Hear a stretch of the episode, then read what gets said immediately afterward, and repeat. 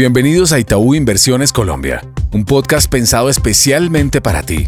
Aquí hablaremos sobre temas económicos, financieros y bursátiles para que entrenes tu conocimiento y así puedas tomar decisiones acordes a tus necesidades en el mercado. Hola a todos, bienvenidos a este nuevo episodio de Itaú Inversiones Colombia. Hoy estaremos acompañándolos Valeria Álvarez, estratega senior de acciones y quien les habla Karina Monzón, gerente de investigaciones económicas.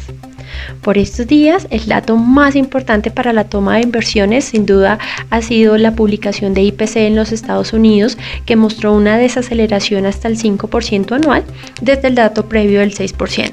La caída en gran parte estuvo sustentada por una contracción en el componente energético que se dio un 6,4%. Si excluimos esta línea energética junto con la de alimentos, la inflación básica aún se mantiene alta, con una variación anual del 5,6%. Esto seguiría siendo una preocupación para las autoridades y para la política monetaria que requieren controlar aún más el desempeño de la inflación y sus expectativas. Es por esto que a pesar de la sorpresa bajista en inflación del mes de marzo, continuamos esperando un incremento en tasas de interés para el mes de mayo de 25 puntos básicos en un escenario en que las condiciones del sistema bancario se mantengan estables. Ya para estos días, lo más importante será seguirle el pulso a la actividad. Primero, tendremos datos de PMI tanto en los Estados Unidos como en la eurozona, pero también datos de PIB en, China, donde el crecimiento del primer trimestre podría ser del 3,9% superior al 2,9% del cuarto trimestre 2022. Esto como consecuencia de la reapertura y también una dinámica bastante favorable del sector vivienda. Ya para el caso de Colombia, las cifras son algo diferentes. Estamos evidenciando una moderación en indicadores claves de actividad, donde las ventas minoristas crecieron tan solo un 0,6% y la producción manufacturera se expandió solo un 0,4% en términos anuales. Este proceso de desaceleración de los indicadores está bastante atado con tasas de interés mucho más altas en Colombia y niveles de inflación que superan el 13%. Bajo estas condiciones seguimos esperando un PIB para todo el año de un 0,6% y ahora estaremos muy al tanto esta semana de la publicación del ICE, Indicador de Seguimiento a la Economía, por parte del Departamento Nacional de Estadísticas, en el cual nos podría reflejar que la actividad en el mes de febrero habría anotado una variación anual del 2%. Pero ahora demos paso a Valeria para que nos cuente un poco más del impacto sobre los activos.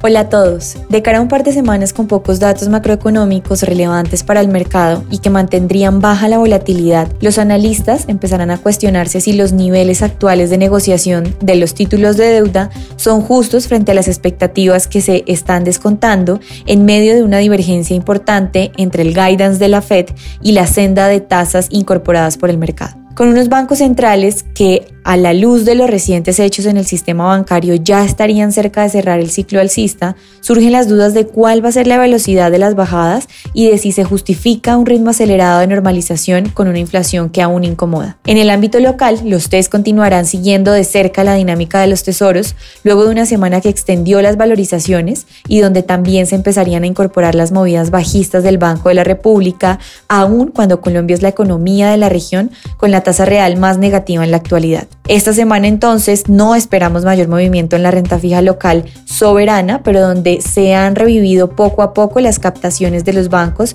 que ofrecen rentabilidades aún elevadas en la deuda corporativa. En el mercado de acciones, el Colcap cerró la semana en 1.253 puntos, alcanzando máximos de diciembre del año pasado. El desempeño del índice también ha estado muy atado al comportamiento del dólar, que muestra una menor aversión al riesgo en las últimas jornadas. El segundo trimestre del año nos volcamos a una recomendación de mayor exposición al mercado local, hacia activos todavía defensivos, pues los sectores cíclicos seguirán ante la incertidumbre de la desaceleración del crecimiento. El entorno internacional también resulta relevante, pues nuestro escenario base en el Standard Poor's 500 es una caída hacia niveles de 3.500 y 3.800 puntos, lo que también puede generar volatilidad en el índice bursátil local. No obstante, las valoraciones de las acciones colombianas siguen siendo muy bajas, por lo que seguimos siendo competitivos a pesar de los riesgos idiosincráticos a los que nos enfrentamos.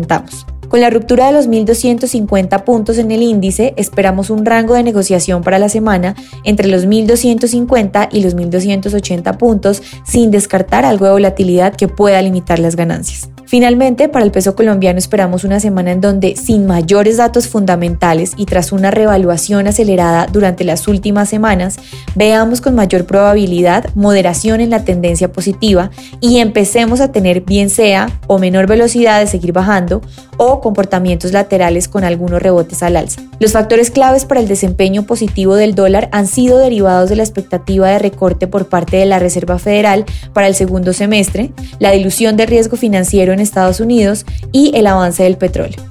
Si bien dichos factores siguen estables, ya hemos recorrido un camino importante, por lo que parece probable un piso entre los 4.380 y los 4.400 pesos. Cabe mencionar que la tendencia positiva sigue vigente, pero se abre la puerta para un sentimiento más neutral antes de conocer nueva información que vendría de la reunión de la Reserva Federal el próximo 3 de mayo. Gracias por conectarte a Itaú Inversiones Colombia. Dale play a toda la información económica y financiera que hemos preparado para ti. Gracias por conectarte a nuestro podcast. Dale clic al botón de seguir y así escucha todos nuestros episodios. Recuerda que puedes compartir nuestro contenido con tus amigos y familiares. En Itaú Inversiones Colombia, creemos en el crecimiento y fortalecimiento de tus proyectos.